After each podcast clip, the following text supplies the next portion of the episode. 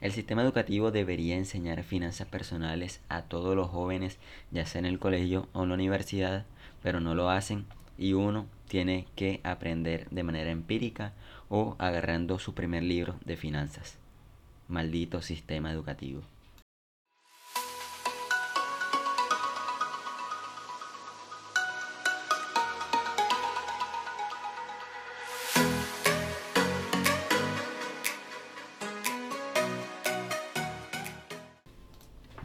Hola a todos, espero estén súper bien. Bienvenidos a este nuevo episodio de Un Café con Jonier.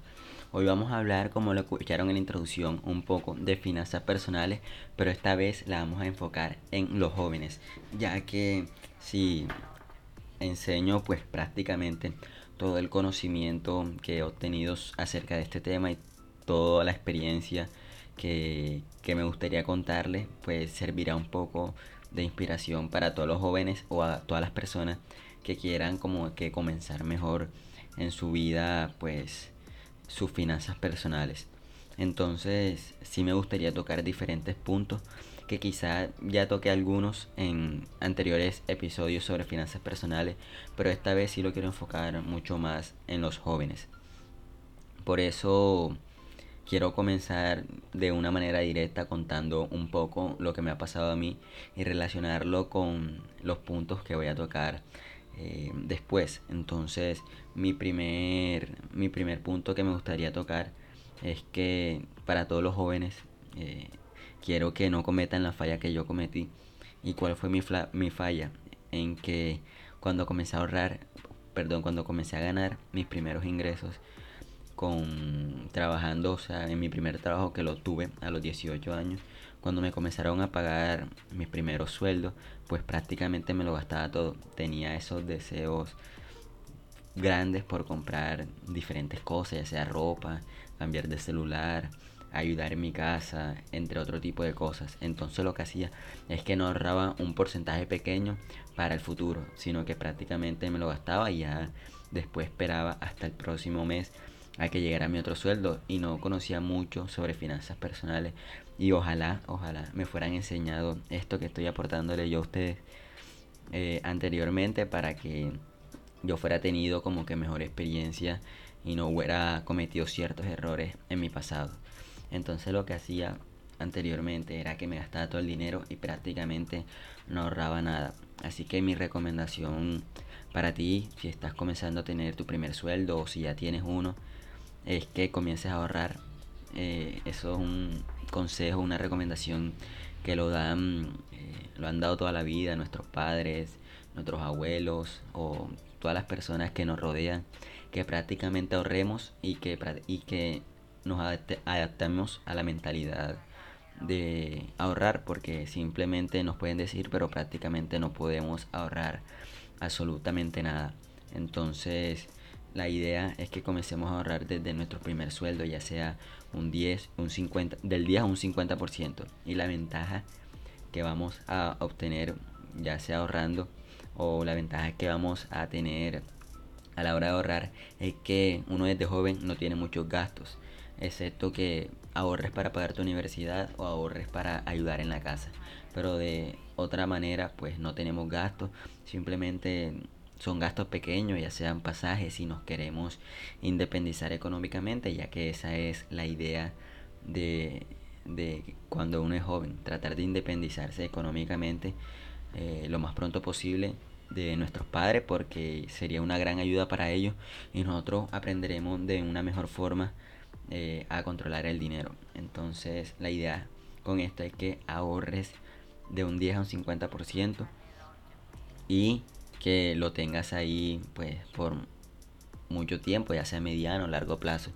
La idea es que tengas un colchón financiero eh, para cualquier situación que se presente en el futuro, ya sea una futura inversión, que es algo que voy a tocar más adelante, o un futuro proyecto que quieras sacar. Entonces, lo mi primer consejo que te doy es que ahorres, te lo cuento pues un poco por detrás ya que tuve una mala experiencia al comienzo y, y no quiero que le pase a nadie. Entonces ese sería mi primer consejo para todos los jóvenes. ya cuando reciben su primer sueldo que prácticamente comienzan a. Mi segundo consejo es que cambien sus creencias limitantes que tengan acerca del dinero. Desde joven o desde pequeño nos han instaurado a la, a la mayoría de nosotros, no quiero generalizar todo, pero si no han instaurado en la cabeza que tenemos que gastar nuestro dinero, que el dinero es malo, que el dinero pues trae malas consecuencias, que el dinero pues prácticamente atrae el mal. En el libro que estaba leyendo ahora, que se llama Conecta con el dinero, que incluso coloqué mi pequeño resumen en mi Instagram, arroba Junior Duran, pues si todavía no me sigue, pues ahí coloqué un resumen o la reflexión que obtuve con el libro y ahí hablan bastante sobre las creencias limitantes que nosotros tenemos y que prácticamente la tenemos que dejar atrás. También contaba un poco sobre cómo se ha instalado en la cabeza de nuestros padres de nuestros abuelos esas creencias limitantes que tenemos acerca del dinero. Esto pasa en un segmento un poco grande mm, en Latinoamérica y un poco en España. Y más bien es porque a la hora de colonizar eh, América Latina, los españoles, pues los colonizaron, fueron personas que no tenían una buena experiencia acerca del dinero. Y a la hora de hacer todos los males eh, a través de que se comenzó a crear pues ese sistema de que tenemos que trabajar para conseguir el dinero eh, le hemos cogido como que pavor o fobia en vidas pasadas al dinero. Entonces por eso nacieron esas creencias limitantes. Así que si te gustaría aprender un poco más sobre el dinero te recomiendo que leas este libro Conecta con el dinero de Jürgen Klarik. Así que ese sería mi segundo consejo. El primero es que ahorres todo todo lo que puedas. Y el segundo es que cambies tus creencias limitantes, o sea, que dejes las creencias limitantes atrás, ya que esto como que no, no va a separar un poco con el dinero.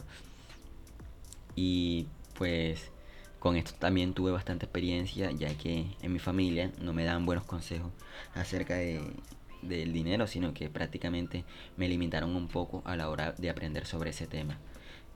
Entonces, cuando cambias un poco tus creencias y cuando tengas algo ahorrado es que seas paciente.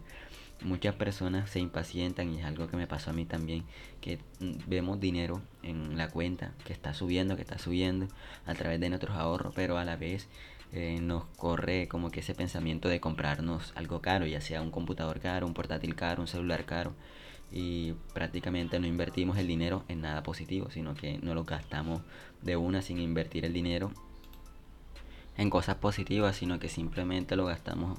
Prácticamente se gasta es en cosas innecesarias que no hacen que multipliquemos nuestro dinero. Así que mi tercer consejo es que seas paciente a la hora de estar ahorrando, que prácticamente eh, se ahorres el dinero es para invertirlo en un futuro, ya sea en un proyecto, en una inversión, un futuro negocio que quieras invertir con un amigo o en otro tipo de inversiones, ya sea en CDT o en otras inversiones de las que conozcas. Entonces, eh, ese es mi tercer consejo, que ahorres, que seas paciente para que en un futuro lo puedas invertir y se pueda multiplicar el dinero, que cambies esa creencia limitante que tenemos acerca del dinero, que prácticamente si ahorramos la gastamos en cosas innecesarias. Entonces ese sería el tercer consejo. Yo tuve una mala experiencia a la hora de invertir dinero, sí, sí, sí me gustaría contárselo. Y acá quiero hacer un pequeño paréntesis y es que si escuchan ruido, al fondo de, de mi voz es porque estoy grabando en casa y hay mucha bulla, pero espero solucionar esto lo más pronto posible. Entonces, quería contarle mi, mi mala experiencia que tuve a la hora de invertir dinero. Y el, esa experiencia fue que tuve un amigo, eh, bueno, tengo un amigo que me invitó a invertir en una plataforma de trading que prácticamente eh, uno invierte el dinero y poco a poco pues el dinero pues le va aumentando y uno recibía el 200% de ganancia pues, del dinero que uno metía. Por ejemplo, si uno metía mil dólares pues se ganaba tres mil. Entonces yo vi como no tenía experiencia, como no había encontrado esas personas adecuadas que me enseñaran acerca sobre inversiones, pues yo me ilusioné, pues me hice unas fallas en la cabeza de que iba a triplicar mi dinero, iba a triplicar mis ahorros y prácticamente la plataforma pues no ha reportado ningún pago. Eso fue como en mayo, junio, más o menos, que yo invertí alrededor de, ¿cuánto? 3 mil, 4 mil dólares. Y hasta el día de hoy, pues no he recibido nada del dinero. Esa plataforma de trading, pues cambió su back office en la página web y no ha hecho ningún retiro a ninguna persona desde hace ya mucho tiempo. Entonces, eso me ha tenido un poco preocupado, pero yo sé que de esta mala experiencia, pues aprendí bastante. Y si creen que pues corté mi amistad con mi amigo, pues no. Eh, incluso él también perdió y le miré el lado positivo y es que gracias a eso comencé a leer un poco más sobre finanzas personales e inversiones. Entonces esa mala experiencia pues me quedó ese seco de que no tenemos que invertir el dinero en cosas que nos ilusionen en la cabeza, sino que las inversiones son un poco más difíciles, ya sean en bienes y raíces, pues lleva su trabajo, ya sea sacando un negocio, lleva su trabajo, sacando una marca de ropa, lleva su trabajo. Todo lleva trabajo y que no hay dinero que se pueda conseguir de una manera tan fácil. Excepto que no sea un, un negocio que uno gane rapidito y cierre el ciclo rapidito, pero el resto no. Entonces, ajá, esa ha sido como que un poco de mi mala experiencia que me pasó este año y espero pues recuperar ese dinero lo más pronto y yo sé que me siento en la capacidad de recuperar ese dinero. Entonces ese sería mi, mi consejo, mi tercer consejo es que seas paciente con el dinero, un poco largo, pero sí me gustaría que mires esa, esa, esa grieta que he tenido yo en mi vida y que pues que tú poco a poco la vayas como que mejorando o que la viste desde el primer momento. El próximo consejo que sí me gustaría darte eh, es que controles mejor tus hábitos y, tus malos, y, pues rechaces tus malos hábitos. Esos malos hábitos me refiero a mala alimentación, que no meditamos, que no leemos, entre otro tipo de cosas. Todos esos malos hábitos es lo que prácticamente nos hace perder energía vital. Eh, muchos jóvenes como yo, porque yo lo hago y me ha costado dejar el mal hábito de comprar comida rápida o como le dicen en la calle, comida que no aporta nada, simplemente son unas comidas que no ayudan a tu cuerpo a que sea más saludable.